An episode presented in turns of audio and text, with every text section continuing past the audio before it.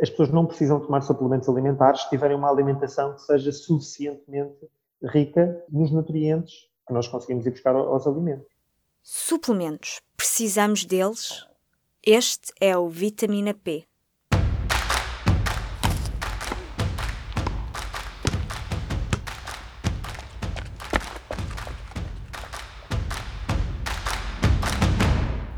Viva! Eu sou a Carla Pequenini e este é mais um Vitamina P, o podcast do público sobre desporto e nutrição. Esta semana vamos falar sobre vitaminas e suplementos alimentares. Precisamos deles em que situações? E temos mesmo de ir ao nutricionista para uma opinião? Para explicar tudo isto, fui falar com Rui Jorge, nutricionista, professor universitário e investigador na área de gestão de peso e dieta mediterrânica as pessoas precisam e devem tomar suplementos? Há pessoas que precisam? De forma geral, as pessoas não precisam tomar suplementos alimentares se tiverem uma alimentação que seja suficientemente rica nos nutrientes que nós conseguimos ir buscar aos alimentos. O suplemento alimentar é, é considerado como um género alimentício, eh, sendo como que um extrato concentrado de algum constituinte que existe nos alimentos. No fundo, é uma forma de nós conseguirmos enriquecer a nossa alimentação em elementos que estão em déficit para eh, conseguirmos obter os nutrientes todos que o nosso organismo necessita. Desse ponto de vista, se eu tiver uma alimentação saudável e completa eh, e equilibrada, eu não necessito suplementos alimentares. Se eu tiver algum déficit que seja efetivamente identificado, aí sim, um suplemento alimentar específico pode ser útil. Algumas situações concretas em que eu posso ter déficit de absorção de muitos nutrientes, por exemplo, uma pessoa que faz cirurgia bariátrica, em que, por exemplo, remove uma grande porção do estômago, faz um bypass eh, gástrico, eh, em que perde, no fundo, uma grande porção do intestino para que exista absorção de nutrientes. Nesse caso, muitas vezes é aconselhar que se faça então um multivitamínico e multimineral para compensar os, os déficits de absorção que vão existir. É tudo a mesma coisa quando falamos em vitaminas, multivitamínicos, suplementos? Eu sinto que a população em geral, e até mesmo os profissionais de saúde, e nós temos dados até em Portugal sobre isso, acaba por ter muita confusão entre aquilo, fazer muita confusão entre aquilo que são suplementos alimentares ou até outras nomenclaturas semelhantes, como uh, nutracêuticos ou suplementos dietéticos, ou então uma, uma diferenciação entre medicamentos e suplementos alimentares. Isto acontece muito, por exemplo, na consulta, eu ter, ter pessoas a quem pergunto uh, se está a tomar algum medicamento e a pessoa responde-me e eu vou ver e são suplementos alimentares. Ou então o contrário, está a tomar algum suplemento alimentar e a pessoa responde e eu vou confirmar e são uh, medicamentos. Por isso, uh, há aqui muita confusão nesta área. Do ponto de vista legal, nós em Portugal, a única nomenclatura que existe é realmente suplementos alimentares. Por isso, qualquer multivitamínico acaba por ser um suplemento alimentar. Podem existir medicamentos que na sua constituição têm vitaminas ou têm minerais. Isso também é outra coisa que as pessoas normalmente não, não percebem. Por exemplo, uma grávida que esteja a tomar ácido fólico ou, ou iodo, por exemplo, porque são recomendados na, na, gravidez, normalmente não estão a fazer um suplemento alimentar com ácido fólico ou com iodo. Estão a fazer um medicamento que tem ácido fólico ou tem iodo. Qual é a diferença? A diferença prende-se principalmente com a questão de regulamentação. Eh, o medicamento tem uma série de, de, critérios de avaliação de segurança e de eficácia ao qual tem que ser submetido antes de ser comercializado e depois de ser comercializado tem um acompanhamento e uma vigilância dos efeitos que tem nos humanos que o consomem e o suplemento alimentar, do ponto de vista de regulação, é muito mais uh, aberto. Acabamos por não ter ali uma obrigação de uma avaliação nem da segurança, nem da eficácia antes dele ser comercializado. Então, no, no, fundo, o que é que isto quer dizer? Que um suplemento que nós compramos, por exemplo, no, supermercado, eh, tem menos cuidados? Aqui a diferença de comprarmos, do sítio onde compramos o suplemento, o único aspecto que pode fazer a diferença é, é um código que os suplementos alimentares podem ter, mas que nem todos têm, que, que é o código CNP, que é o Código da Associação Nacional de Farmácias que no fundo é uma, é uma pequena forma de garantia de alguns aspectos de qualidade do suplemento alimentar. Se eu comprar um suplemento noutras, noutros locais, posso não ter esse código CNP associado ao produto. Mas também posso, atenção. Uhum. Eu posso ter um suplemento que é vendido na farmácia e que também é vendido noutra loja uh, de especialidade ou não, suplementos alimentares, ou até online, eventualmente, e que não tenha o CNP. Ao ser vendido na farmácia, deve ter realmente o, o CNP. Para o Rui, a área dos suplementos em Portugal carece de regulação, esse seria o maior problema. Sim, porque os suplementos alimentares, do ponto de vista de regulação uh, e de legislação, são vistos quase como que alimentos. E sendo alimentos, eh, são vistos como sendo algo que é, que é inócuo, que não, não traz grande impacto na, na saúde. Uh, no fundo, são vistos de uma forma uh, quase que, como as pessoas costumam dizer, não faz nem mal nem bem. E na realidade não é bem assim. Nós podemos ter realmente efeitos fisiológicos com os constituintes que são nos suplementos alimentares, Sabemos que, se transportarmos aqui para outras temáticas, por exemplo, na nutrição no desporto, existem suplementos que comprovadamente podem auxiliar no aumento da massa muscular ou podem auxiliar na melhoria da performance, e nós temos essa evidência, mas do ponto de vista deles não serem potencialmente perigosos para a saúde, também temos evidência que muitas substâncias podem ser prejudiciais para a saúde, ou então, se usadas de forma desregulada, também o podem ser. Eu posso dar um exemplo muito simples os suplementos alimentares de cálcio, por exemplo. Nós devemos consumir à volta de aproximadamente 1000 miligramas de cálcio por dia. Se eu tenho uma alimentação que já é adequada, em que até já consumo, imaginem, 1500 miligramas de cálcio.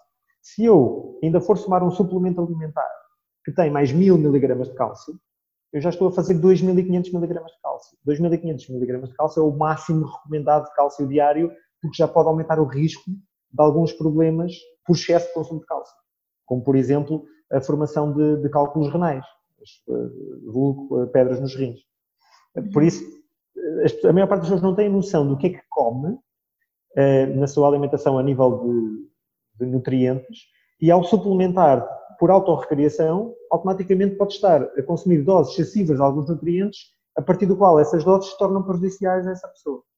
Mas em relação ainda à regulamentação, aqui parece-me que o, o, grande problema é que os suplementos, como são vistos de uma forma muito inócua, eles podem ser colocados no mercado simplesmente com uma notificação que vão ser colocados e não, não foram sujeitos a qualquer tipo de processo obrigatório de avaliação de segurança ou de eficácia. Eu acho que a questão está aqui.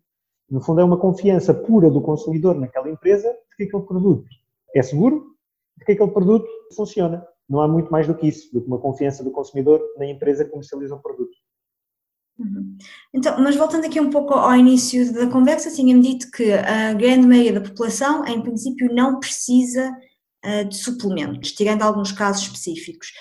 Quando, como é que alguém pode saber se faz parte desses casos específicos, que há alguma carência? Uhum. Nós podemos saber se há carências por duas formas principais. Ou através de uma avaliação da ingestão ah, alimentar, nós podemos fazer uma avaliação daquilo que é a nossa alimentação base e fazer uma estimativa se eu estou a ingerir os nutrientes que eu necessito.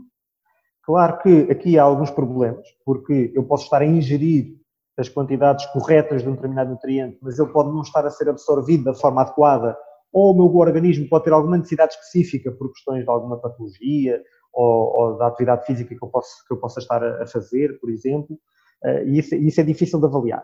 Mas a forma mais usual e mais simples de avaliar é realmente esta: é percebendo o que é que a pessoa come e fazendo uma comparação dos valores que a pessoa ingere para os valores que são recomendados a pessoa ingerir. Essa é a forma mais usual e mais fácil.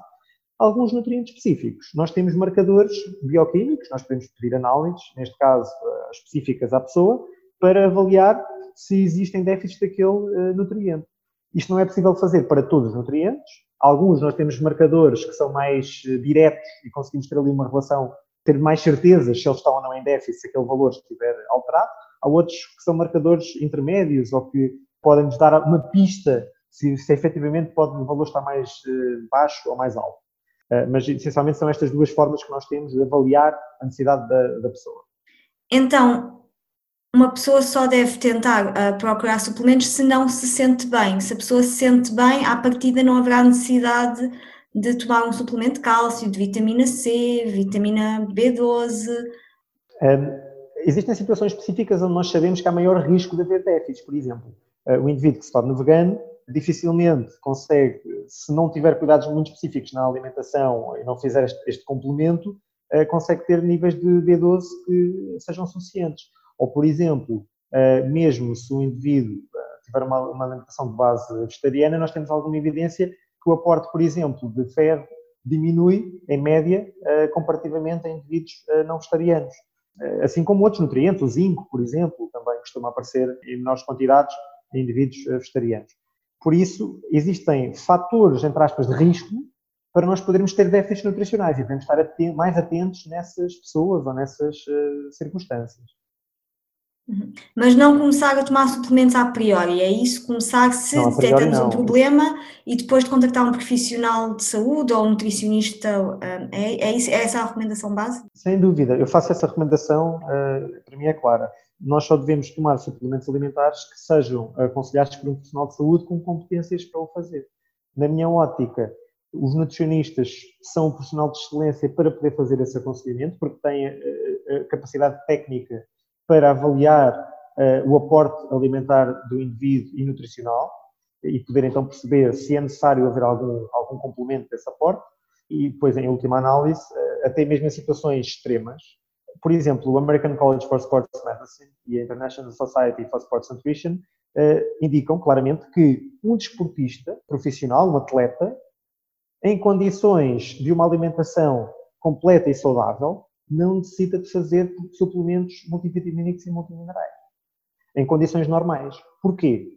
Porque, sendo atleta, ele consome grandes quantidades de, de alimentos para poder fornecer a energia, as proteínas, os hidratos de carbono, gorduras que ele necessita, e com essa quantidade elevada de, de alimentos que ele tem que ingerir, se essa alimentação for saudável, ele também vai ingerir grandes quantidades dos micronutrientes, seja, vitaminas, tais minerais, ele também vai consumir em grandes quantidades. Como tal, não necessita de fazer suplementos alimentares para compensar isso.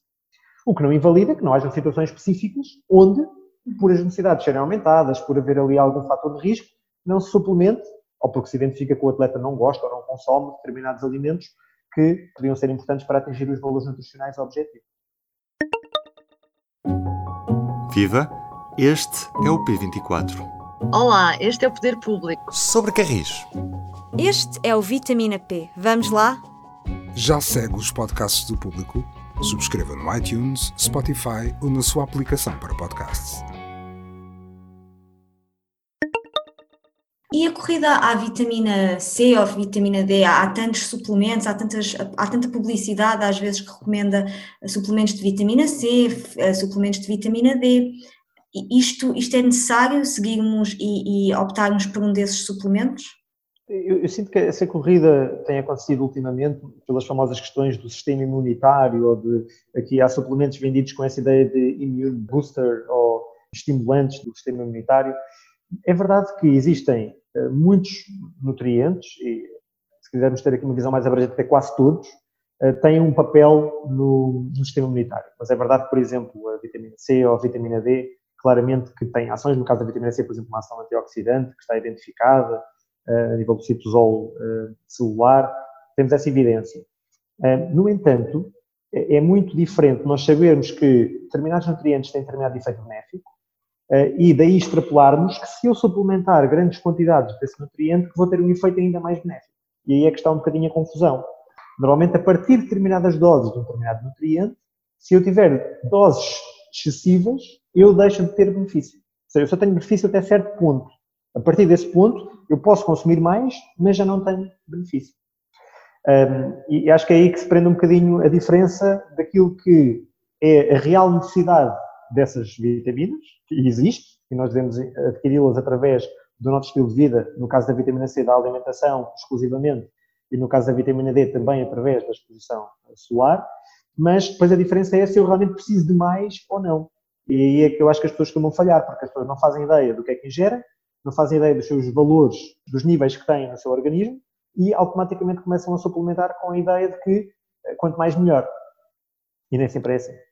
Pode haver casos em que seja hum, negativo, por exemplo? Sem dúvida nenhuma. Eh, dei o exemplo há pouco da questão do, do cálcio. Uhum. Existem valores de referência que são considerados adequados para os vários nutrientes e a maior parte dos nutrientes também têm valores a partir do qual nós consideramos que é excessivo, uh, que é o upper um, intake level, o well, o valor máximo que se deve consumir desse nutriente, porque a partir desse valor ele já pode começar a, trazer mais problemas do que benefícios. E há nutrientes que têm valores muito dispares entre eles, ou seja, que as doses que nós tínhamos que consumir são tão grandes, tão grandes, que é quase impossível de, que aquilo faça mal à saúde, mas existem outros cujos intervalos são mais pequeninos. Por exemplo, dei há pouco o exemplo do cálcio, que efetivamente a dose recomendada são 1000 miligramas diariamente, mas a dose máxima aconselhada são 2500 miligramas. O que não é assim tão diferente, são só duas vezes e meia mais para nós chegarmos à dose máxima recomendada. E se eu começo a fazer um suplemento sem saber o que eu já como, e se esse suplemento tiver uma dose bastante grande, pode realmente trazer problemas. E já agora aproveito para salientar um outro fator que eu, que eu acho que as pessoas não têm noção, no geral, que é um suplemento alimentar pode ter maior dose do que aquela que realmente é recomendada para o indivíduo ou do que aquela que é eh, consensualmente considerada segura para o indivíduo. Podemos falar disso se calhar agora, que, é, que era se uma das últimas questões que eu tinha, que é uma pessoa contra as sugestões e indicações do Rui, acredita que, que continua interessada em tomar um determinado suplemento e vai comprar. O que é que devemos ter atenção ao, ao rótulo quando procuramos um suplemento? Há alertas vermelhos? É, vamos só fazer aqui um parênteses.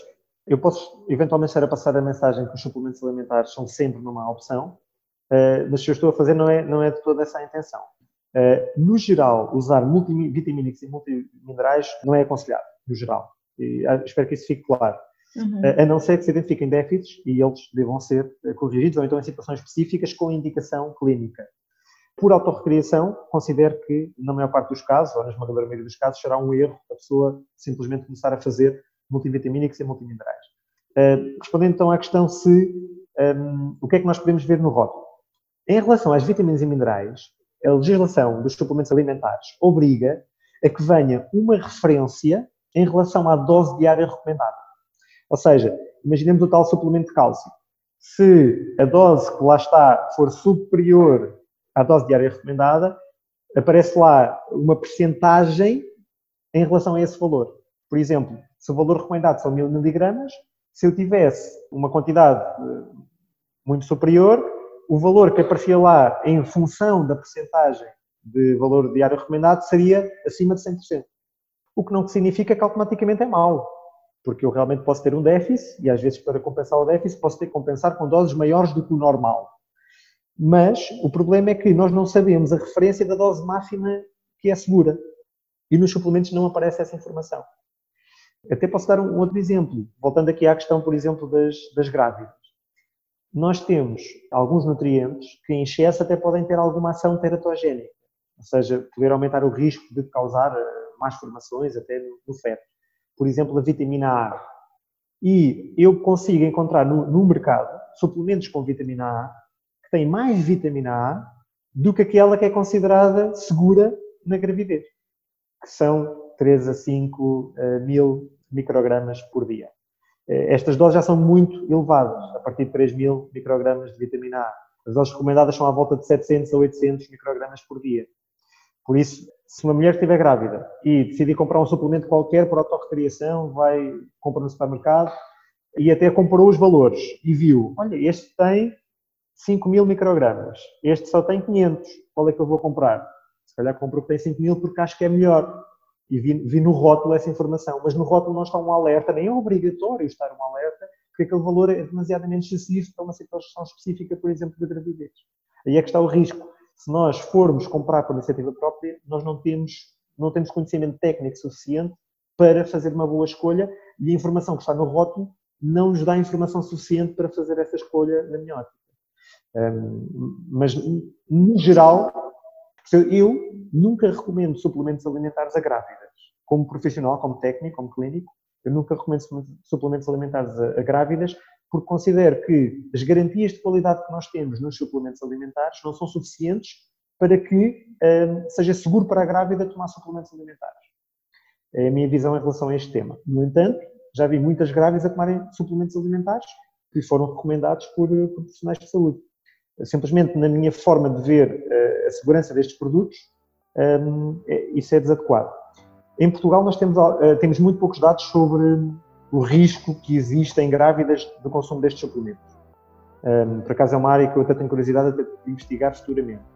Uh, mas, por exemplo, nos Estados Unidos, nós temos muitos dados que mostram que estes suplementos estão contaminados, por exemplo, com metais pesados, com chumbo, por exemplo. Alguns podem ter contaminação também de, mercúrio, e isso pode ter consequências na saúde, não só da grávida, mas, mas do feto. Um, e, e, no fundo, é quase como um pouco uma roleta russa estarmos a usar um produto que nós não temos a certeza e garantias de que classe deveria estar, é o que nós estamos a tomar.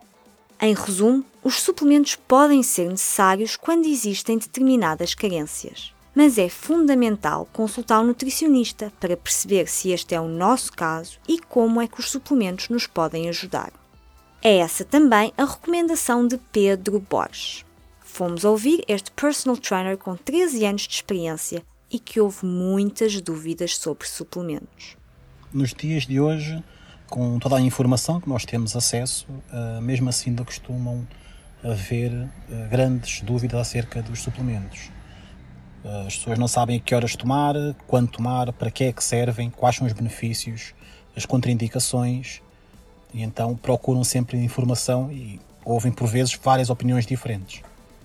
Na minha opinião, Considero muito importante a consulta nutricionista porque cada vez mais o uso por conta própria uh, acontece e não é muito bem visto pelos olhos dos especialistas, né, que são os nutricionistas, porque o consumo dos suplementos em altas doses tanto pode trazer eh, prejuízos tão graves quanto a deficiência também de, dos micronutrientes.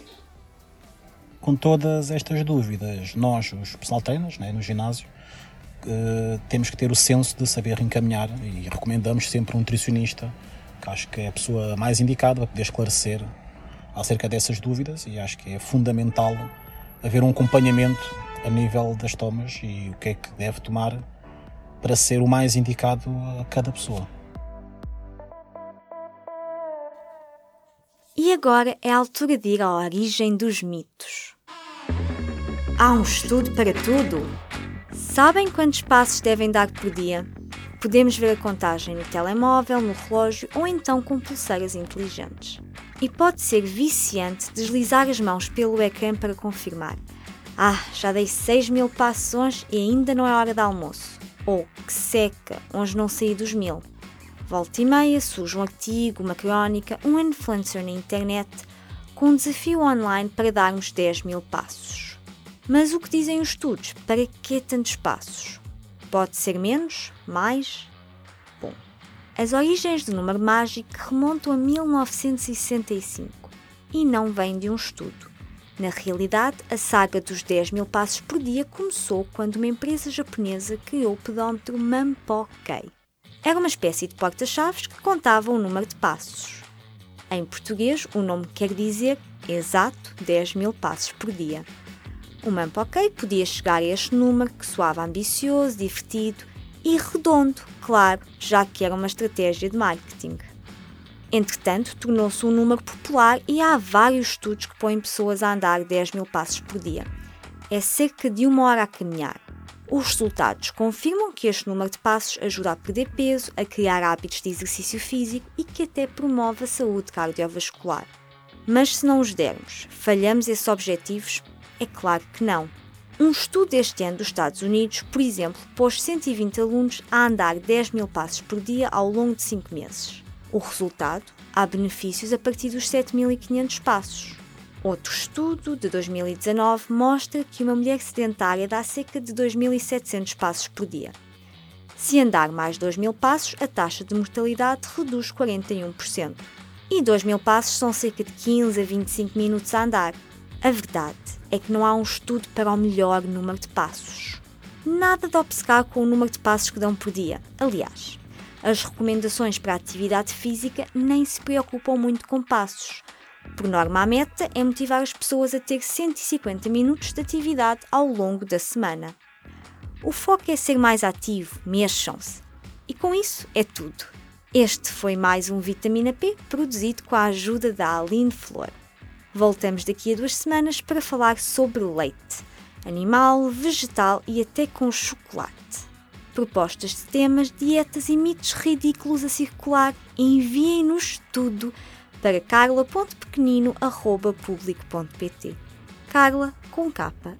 Até daqui a duas semanas, fiquem bem com muita saúde.